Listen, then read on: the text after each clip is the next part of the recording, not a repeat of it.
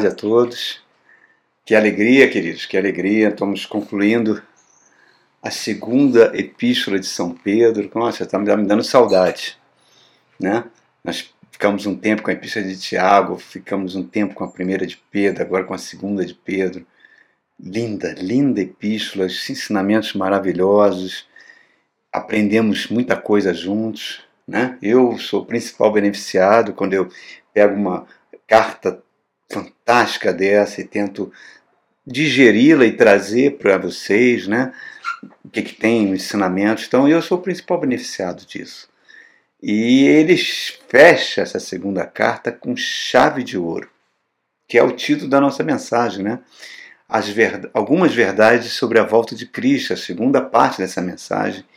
Nós falamos, já está disponível aqui no canal a primeira parte, nós vamos concluir hoje sobre essa doutrina maravilhosa, sobre alguns chamam da doutrina da, da segunda vinda, outros chamam da doutrina da, da volta de Cristo, outros chamam a doutrina do dia de Yahvé, o dia do Senhor, é a mesma coisa. Tudo fala sobre a mesma coisa. Mas para Pedro, quando ele escreveu isso, e nós vamos ler daqui a pouquinho, era um assunto extremamente vital e importante, como é importante para os dias de hoje. Haviam pessoas que cercavam Pedro e falavam: Pedro, que papo é esse sobre volta de Jesus? Não, isso não vai acontecer, fim de mundo, dia do Senhor, dia de Yahvé. Não, isso aí é papo furado. Isso é fanatismo religioso.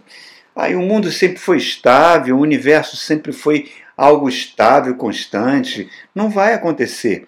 E isso afligia a alma de Pedro, porque isso é um assunto para ele era vital. Aí Pedro replica: olha, isso não é verdade. Isso não é verdade. O universo não é estável. Esse mundo já foi destruído antes pelo dilúvio, nós falamos na primeira mensagem. E agora ele está sendo é, entesourado, guardado para ser destruído pelo fogo.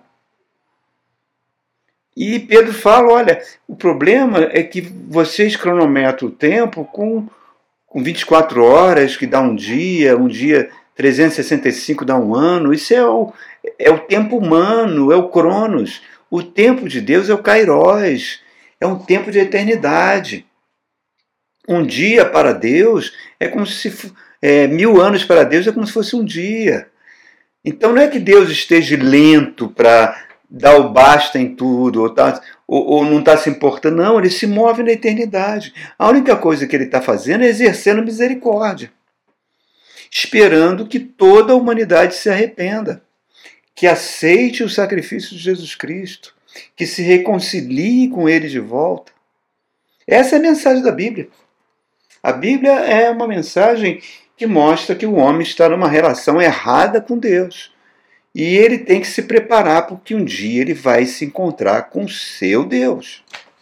Eu e você iremos encontrar com o nosso Deus. E a Bíblia fala: se prepare que esse dia vai acontecer.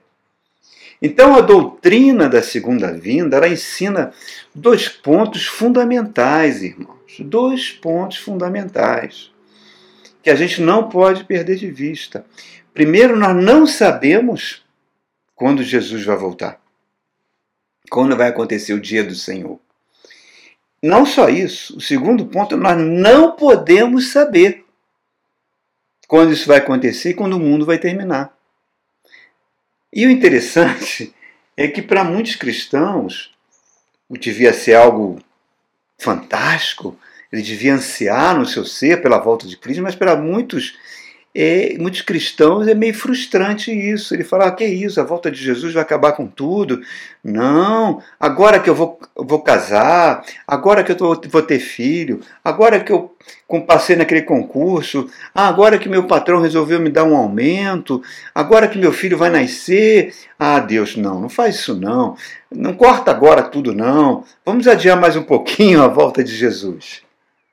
Muitos podem até não confessar isso, mas dentro do interior pensam sobre isso, irmãos. Por que, que isso acontece?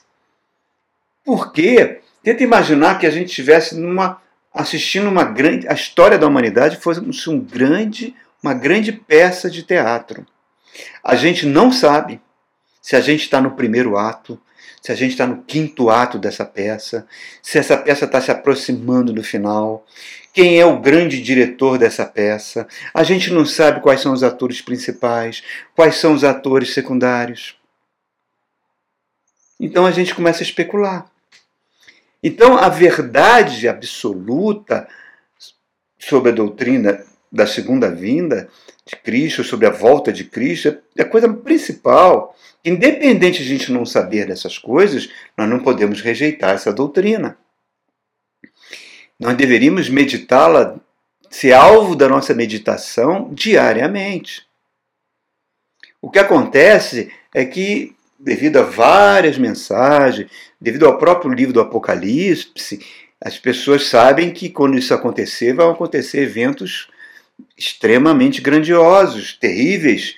Né? Então existe um certo medo das pessoas têm de tocar nesse assunto, de falar sobre esse assunto.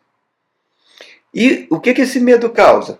Uma proliferação de tolices, de falsos ensinos, de doutrinas equivocadas, de falsos evangelhos, vindo de muitos pastores, muitos mestres, que alguns até chegam a datar a volta de Cristo.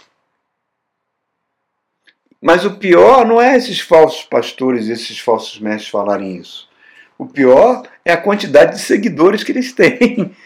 É só você ver aí no, no Facebook da vida, no Instagram da vida, no, nos YouTube da vida, você vai ver a quantidade de seguidores, pessoas que acreditam piamente nessas tolices, irmãos. Desculpa eu falar assim. Que acreditam.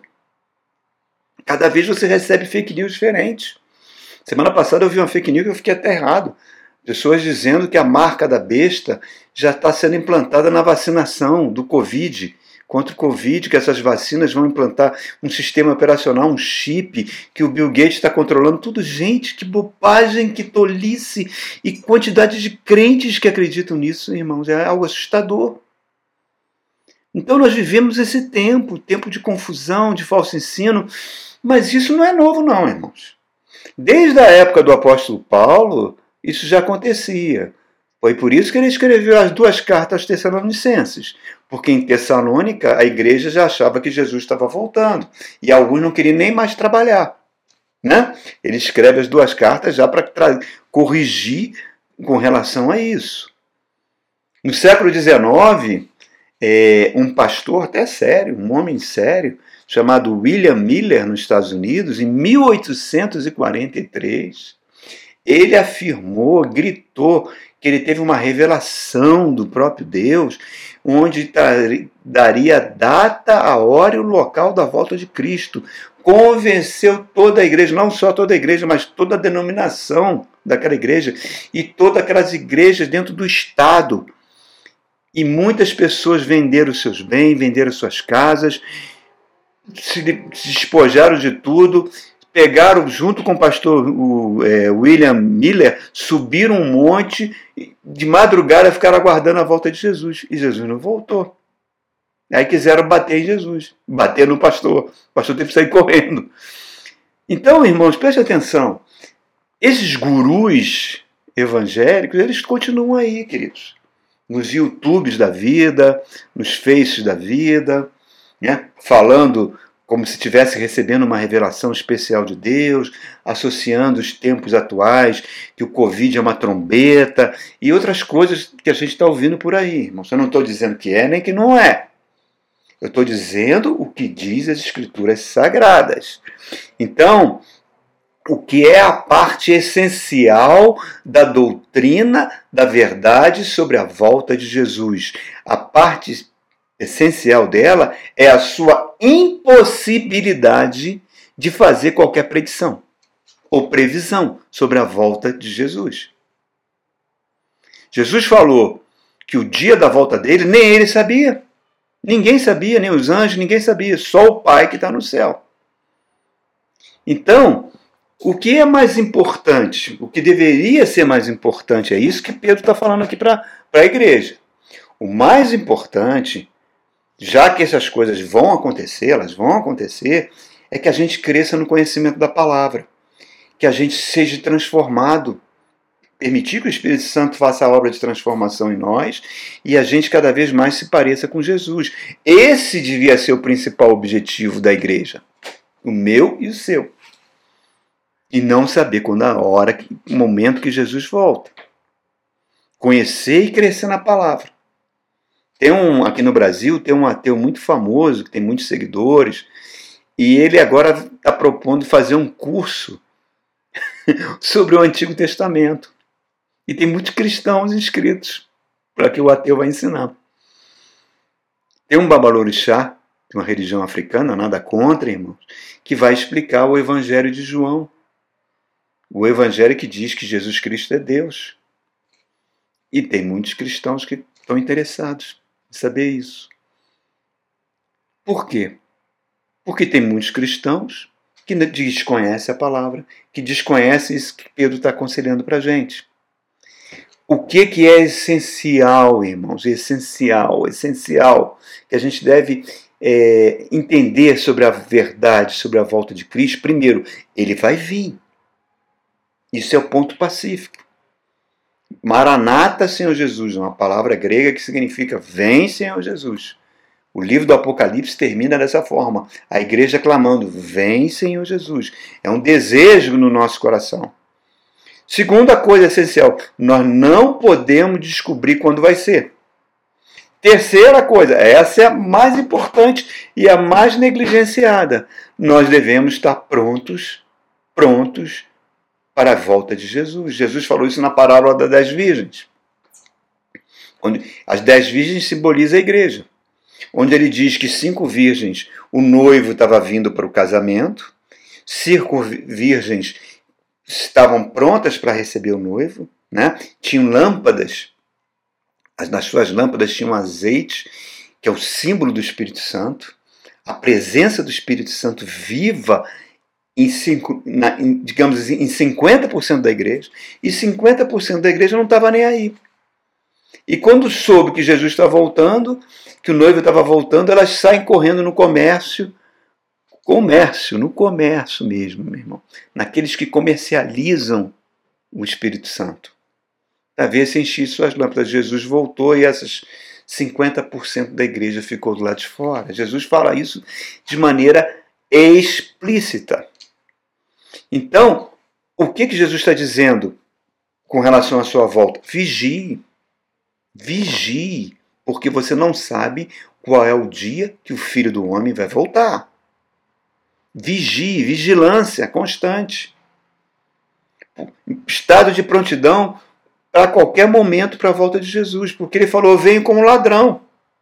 O ladrão não anuncia quando ele vem, ele chega de repente. A única pista que ele deu, ele falou: o amor vai se esfriar, a fé vai se. Não haverá mais fé sobre a terra, porque a fé vai estar tão corrompida, tão corrompida, que aquela fé simples na palavra de Deus vai estar completamente equivocada e vai ser como os dias de Noé. Os dias de extrema maldade que estava acontecendo com a humanidade. E as pessoas vão estar levando a sua vida normal, muitos estão negociando, muitos estão casando, e de repente vai acontecer um cataclisma no universo. Os céus se enrolarão como um pergaminho e Jesus voltará. Então, queridos, não tenho como saber. Eu comentei que semana passada eu fiz 65 anos de idade. Seria uma loucura da minha parte, eu com 65 anos de idade, fazer um plano para a minha vida daqui a 20 anos. Porque é grande chance de eu estar morto. A morte é algo inevitável.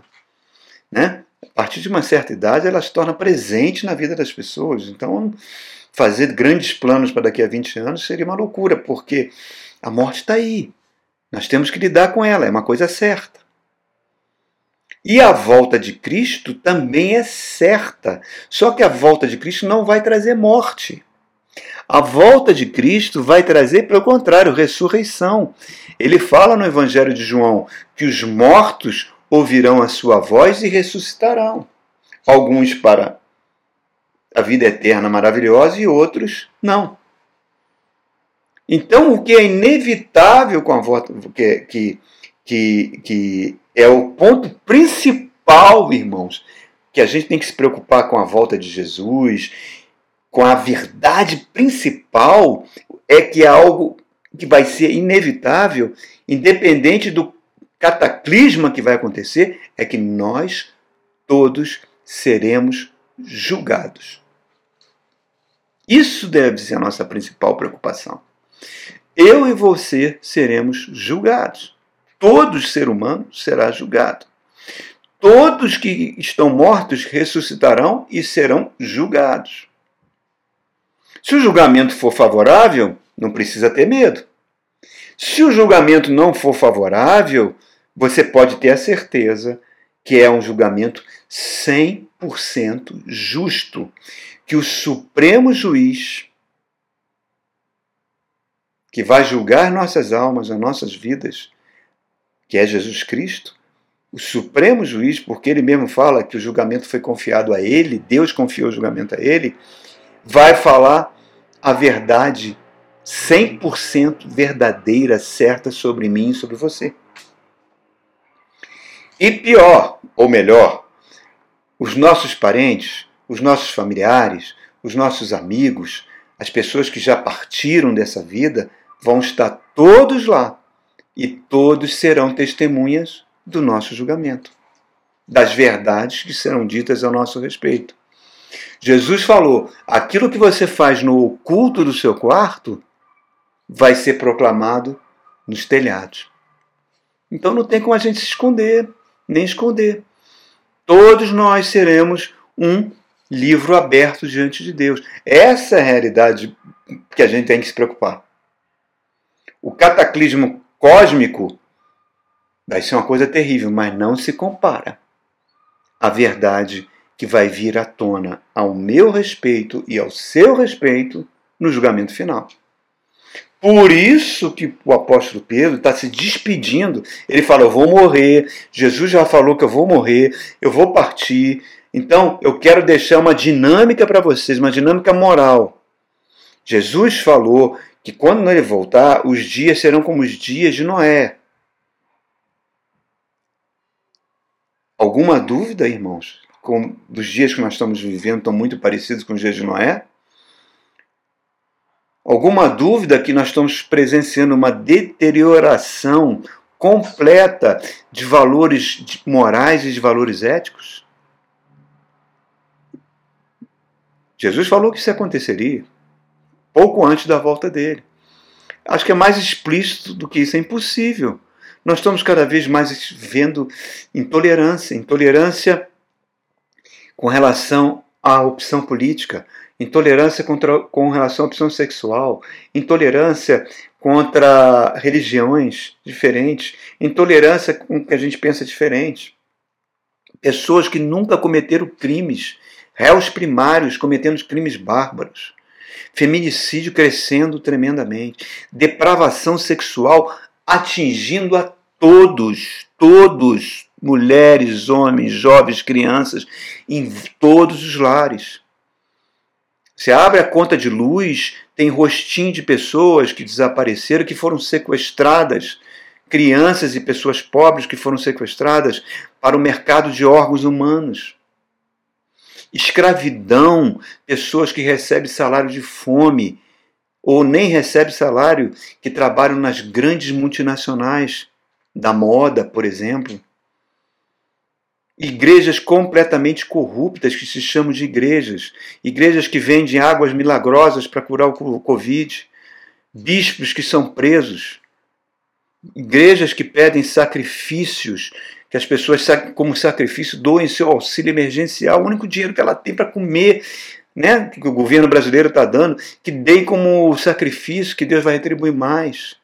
Nomeação de bispos corruptos para cargos de governo eleição de bancada evangélica com jogo de política sujo. E isso não acontece só no meio evangélico, acontece no meio católico também. Essa semana, o cardeal supremo da, da Alemanha pediu ao Papa sua renúncia porque ele não consegue conter os casos de pedofilia existentes na igreja da Alemanha. Mas o mais grave de tudo isso, irmãos, é a indiferença que a igreja tem que as pessoas têm, não só a igreja, não, para com, com os pobres. Jesus contou isso na parábola do rico e do Lázaro. O rico foi para o inferno, o Lázaro era um mendigo, foi para o céu. Em Ezequiel capítulo 19, Deus fala: Sodoma não foi destruída, apesar da sua depravação sexual, ela não foi destruída por causa disso. Ela foi destruída porque ela era rica, próspera e considerava os pobres como não sendo seres humanos. Essa foi a causa da Sodoma e nós estamos vivendo isso, irmãos. Então, o mundo considera essa doutrina da segunda vinda como falsa, como aquilo que falaram para Pedro. Pedro, as coisas estão como estão, nada mudou, o universo é estável. E com isso, ele, por considerar falsa, por considerar que não vai haver um julgamento, as pessoas cada vez mais, inclusive cristãos, estão rompendo os limites da moralidade. Parece que a gente está vivendo aquele, aquilo que Tim Maia falava, fale tudo. Por quê? Porque acha que o universo é estável. E aí, irmão, dito, feito essa introdução, eu vou agora terminar a epístola de, a segunda epístola, ver o que, o apóstolo Pedro está dizendo para a gente em relação a tudo isso que eu acabei de falar. Olha aqui, capítulo 3, segunda de Pedro, verso 10. Primeiro ele vai falar do dia do Senhor, né, a volta de Jesus, ou o dia de Yahvé. O dia do Senhor, porém, virá como ladrão. Os céus desaparecerão como um grande estrondo os elementos serão desfeitos pelo calor e a terra, e tudo que há nela há será desnudado. Algumas versões dizem será queimada. Visto que tudo isso vai acontecer, versículo 11, que tudo assim será desfeito, que tipo de pessoa, olha que Pedro está falando para mim e para você, é necessário que vocês sejam? Ele fala assim: vivam de maneira santa e piedosa, esperando o dia de Deus e apressando a sua vinda. Quer dizer, eu tenho que apressar a vinda de Cristo. Naquele dia os céus serão desfeitos pelo fogo e os elementos se derreterão pelo calor. Todavia, de acordo com a sua promessa, esperamos novos céus e nova terra, onde habita a justiça. Verso 14. Portanto, amados, enquanto esperam estas coisas, empenhem-se, se esforcem para serem encontrados por Ele, por Jesus, em paz, imaculados e inculpáveis. Em suma, parábola das virgens, que as suas lâmpadas estejam cheio do óleo santo do Senhor. Então, três coisas que, que Pedro está falando aqui para gente. Primeira coisa, Jesus vai vir. O dia do Senhor vai trazer um cataclisma cósmico com ele. Primeira coisa, eu tenho que apressar a volta de Cristo. É aquilo que a gente fala no Pai Nosso. Pai Nosso, né, na oração do Pai Nosso, venha o teu reino. E Jesus vai implantar o reino de Deus de forma definitiva. As pessoas oram e têm medo do reino. Preferem viver nesse mundo louco e mau. Segundo, vamos apressar. Jesus falou que a mensagem do Evangelho será pregada por todo mundo, então virá o fim. Então o fim depende da mensagem. Então a atividade missionária da igreja é prioritária. Toda igreja tem que se preocupar com missões. Nossa igreja, desde que ela existe, apesar de, de nós, nós nos esforçamos em apoiar missionários. Porque isso é, é, é algo que toda igreja tem que se preocupar. Para que Jesus Cristo seja pregado até os confins da terra. Terceira atitude.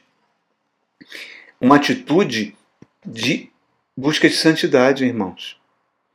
Arrependimento, confissão de pecados diários, diários, irmão, porque todo dia a gente peca.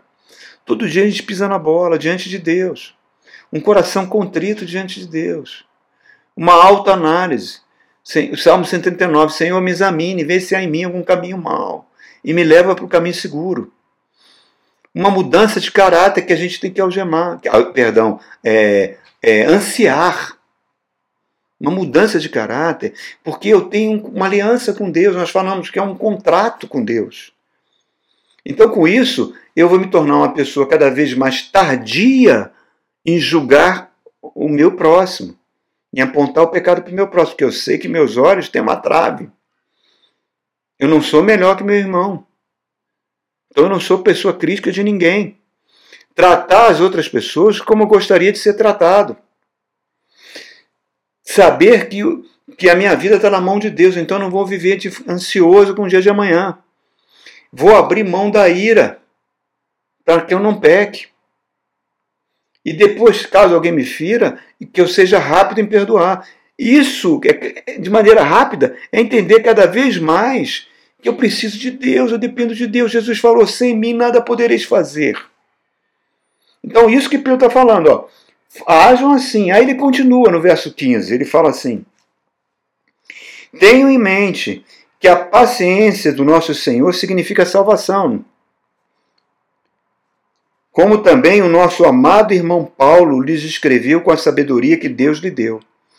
Ele escreve da mesma forma em todas suas cartas, falando nelas desses assuntos. Suas cartas contêm algumas coisas difíceis de entender, os quais os ignorantes e instáveis torcem, como também o fazem com as demais escrituras, para a própria destruição deles. Olha o que Pedro está falando. Olha o que, que o apóstolo Pedro. O falso evangelho que é pregado. Basta você ligar a televisão, irmãos. Quantidade de igrejas. Igrejas. Igrejas que viraram pirâmides. Né? Igrejas que, enfim, que deturpam as epístolas paulinas, não, deturpam todo o Novo Testamento. E até hoje isso continua. Acontecia na época de, do apóstolo Pedro e continua até hoje. E aí Pedro está dando um alerta. Olha, vocês pregadores que pegam a, a, as escrituras sagradas e deturpam, principalmente com um olhar de cobiça, de saque, vocês vão sofrer a destruição. Porque Deus vela para cumprir a sua palavra. Reparem, irmãos, Lá em Oséias, o nosso Deus falou, naquela pregação das sete luzes da pista de pouso de Deus, eu toquei bastante nesse assunto, assista essa palavra, irmãos. Eu falei ali que a falta de conhecimento é a única coisa que pode destruir o povo de Deus. Aí Pedro agora fecha com chave de ouro. No verso 17 e 18 ele fala assim: Portanto, amados, sabendo disso, guardem-se, se cuidem para que vocês não sejam levados pelo erro dos que não têm princípios morais. Está aí, irmãos. É só você ver o Facebook. Facebook de pessoas que se dizem cristãs, idolatrando pessoas que não têm princípios morais, que não têm princípios cristãos, chamando de Messias quem não é. As coisas estão muito perigosas, irmãos. Nós estamos vivendo tempos muito perigosos e ele continua falando assim: nem percam a sua firmeza e caiam. Cresçam, porém, na graça e no conhecimento de nosso Senhor e Salvador Jesus Cristo. A Ele seja a glória, agora e para sempre. Amém. Amém. Irmãos, cuidado, cuidado. Eu não estou falando de opções políticas, eu estou falando de tudo. De tudo que vocês recebem e que vocês acham que é verdade. Não é.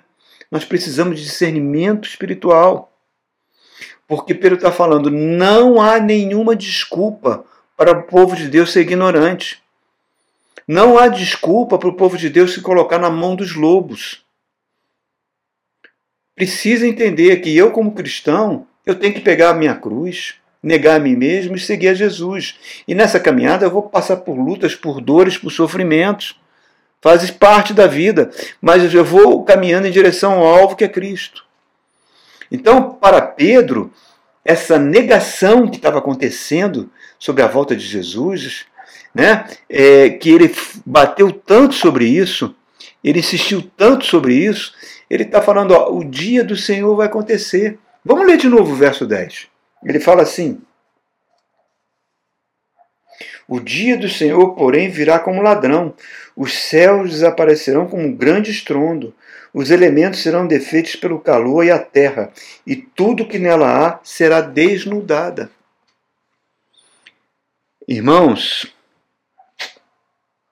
certa vez perguntaram para mim, né? Perguntam, pastor, qual é a sua opção política? Eu, meu irmão, eu não sou nem de direita nem de esquerda. Eu sou brasileiro. Que eu quero é que o Brasil prospere, que, as, que o sofrimento do povo brasileiro termine, que, que, que nós tenhamos homens e mulheres de Deus ocupando os cargos desse país com espírito de serviço em prol do país. Então vocês nunca vão me, fazendo, vão me ver fazendo propaganda política sobre A e B. Nunca. Nunca. Porque para mim o que eu faço é pregar o Evangelho. O Evangelho, sim, é a mensagem que precisa ser dita. E Pedro está falando nesse verso 10 sobre o dia de Yahvé, o dia do Senhor, ou aquilo que a igreja entende como a volta do nosso Senhor Jesus Cristo. Vai acontecer. Isso vem desde o Antigo Testamento. Os rabinos dividiam o tempo em duas grandes eras. A era atual é uma era totalmente corrupta, que não há esperança. Não há esperança de renovação, de restauração. Não existe essa teoria de evolução darwiniana, que nós estamos em evolução. Não, não, não. Nós estamos sendo. Todos, é, tudo isso está sendo. Pedro está falando, vai ser destruído pelo fogo. Todo mundo que a gente tem vendo. A outra era, isso os rabinos já ensinavam, é uma era que vai vir sem pecado e perfeita. É impossível uma era evoluir para outra. Não, não. É tudo novo. Tudo será novo tudo vai ser destruído no dia da volta de Cristo, Maranata. Como será?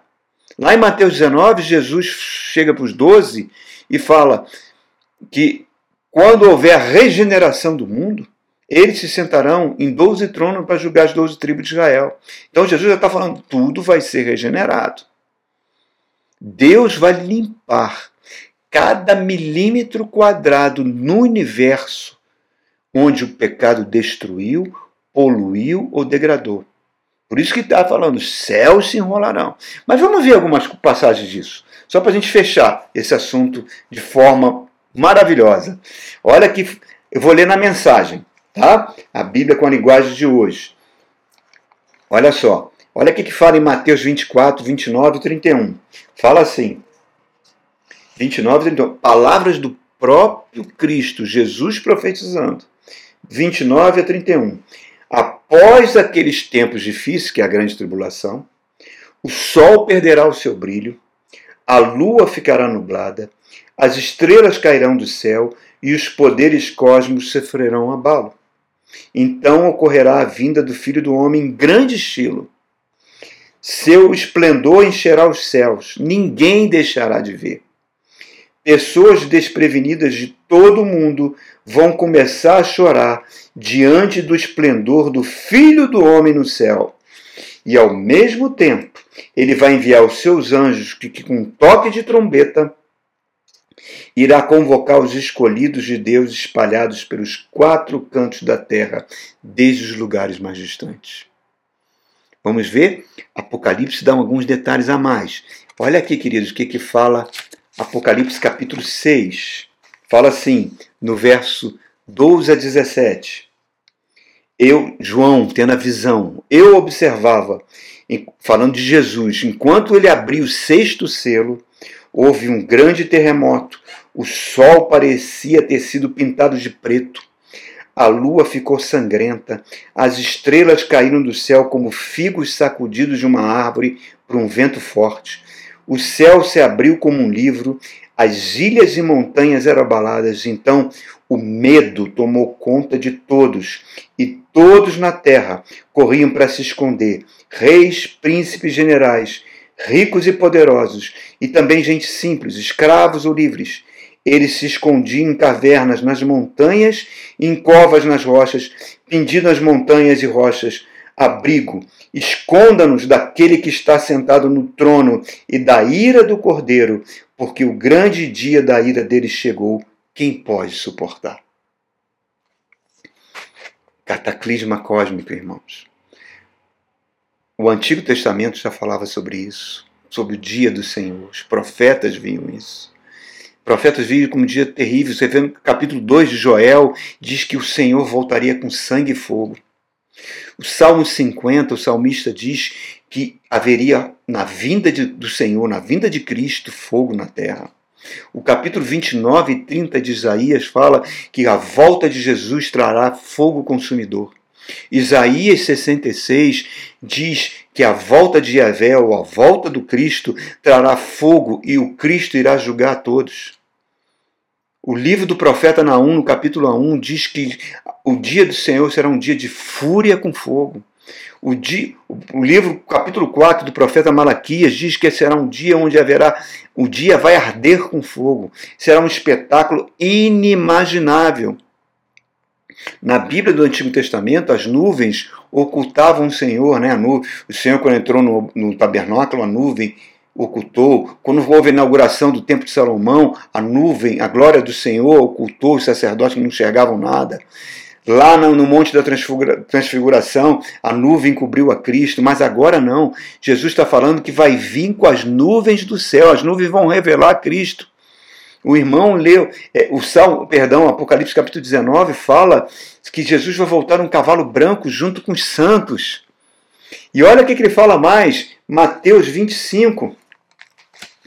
Fala assim, lendo na mensagem, no verso 31 e 33. Fala assim para a gente, olha só. 31 e 33. Repetindo, é, aprendam a lição da fogueira. Quando vocês perceberem que ela começou a florescer e a verdejar, sabe que o verão está chegando. O mesmo vai acontecer com vocês. Quando vocês virem esses sinais, saberão que não demorará muito. Levem isso a sério. Não estou me dirigindo apenas às gerações futuras, mas a vocês também. Era Jesus falando.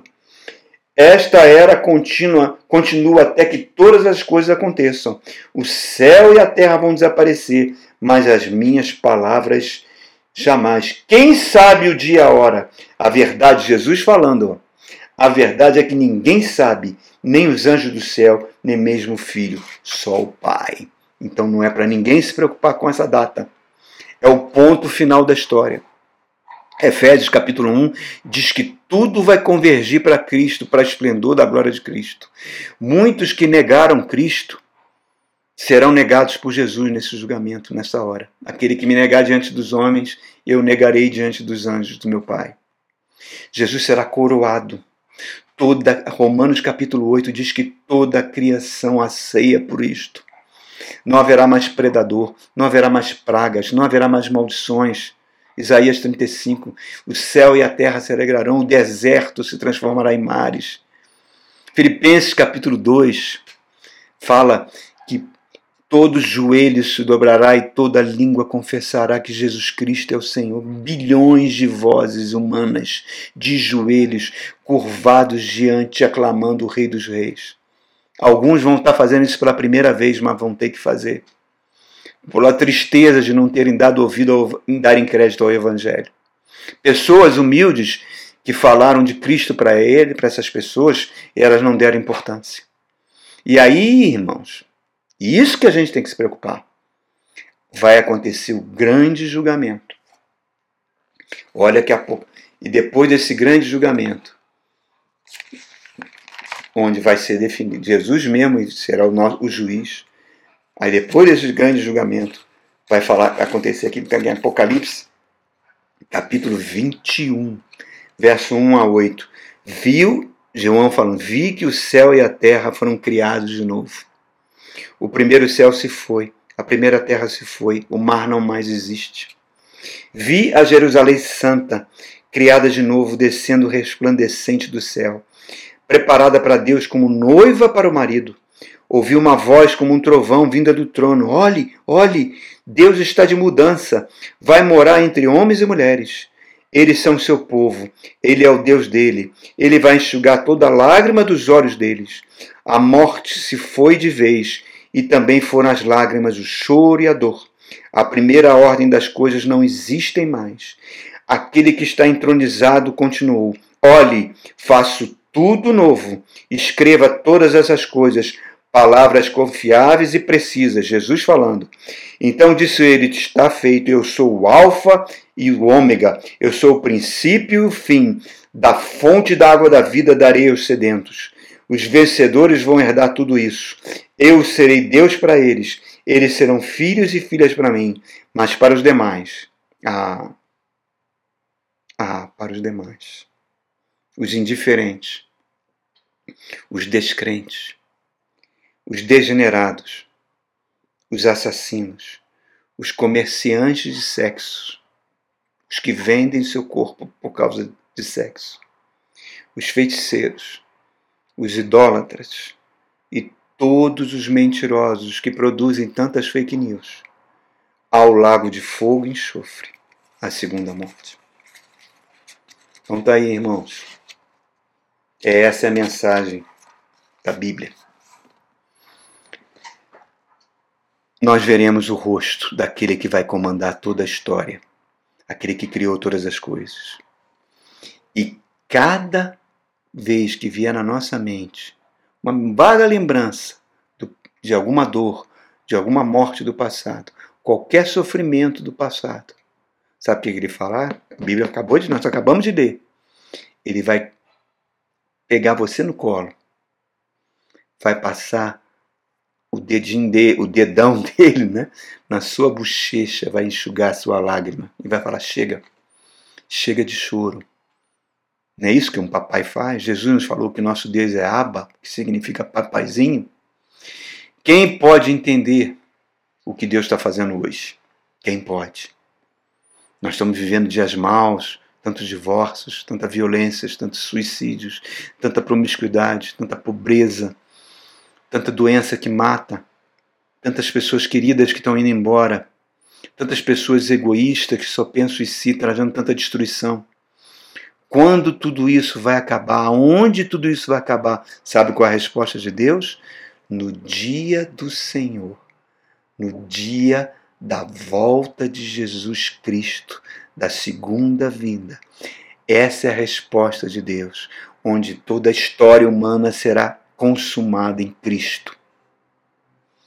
E Jesus mesmo vai fechar o livro da vida e vai começar um outro livro por toda a eternidade, onde não haverá mais dor, não haverá mais maldade, não haverá mais sofrimento. E todos nós iremos beber da água da fonte da vida, que é Jesus. Aí, irmãos. Eu fiz um convite para você no primeiro vídeo renova o convite. Se você ainda não aceitou Jesus Cristo, aí onde você estiver, se estiver ouvindo essa mensagem, fique de joelho, se puder. Se não, coloque a mão no seu coração. Entregue a sua vida a Jesus Cristo. Fala, Senhor, eu me arrependo. Eu me arrependo de todos os meus pecados e eu confesso que Tu é meu Senhor e Salvador, aquele que morreu e ressuscitou, que irá voltar para julgar todas as coisas. Eu entrego minha vida nas tuas mãos. Faça esse voto aí, irmãos. Mas se você já fez, se preocupe não com a volta de Cristo, mas com o fato que todos nós seremos julgados por Ele. Que a gente possa ficar de pé na presença do Filho de Deus. Amém? É isso aí, queridos. Deus abençoe sua vida. Amém?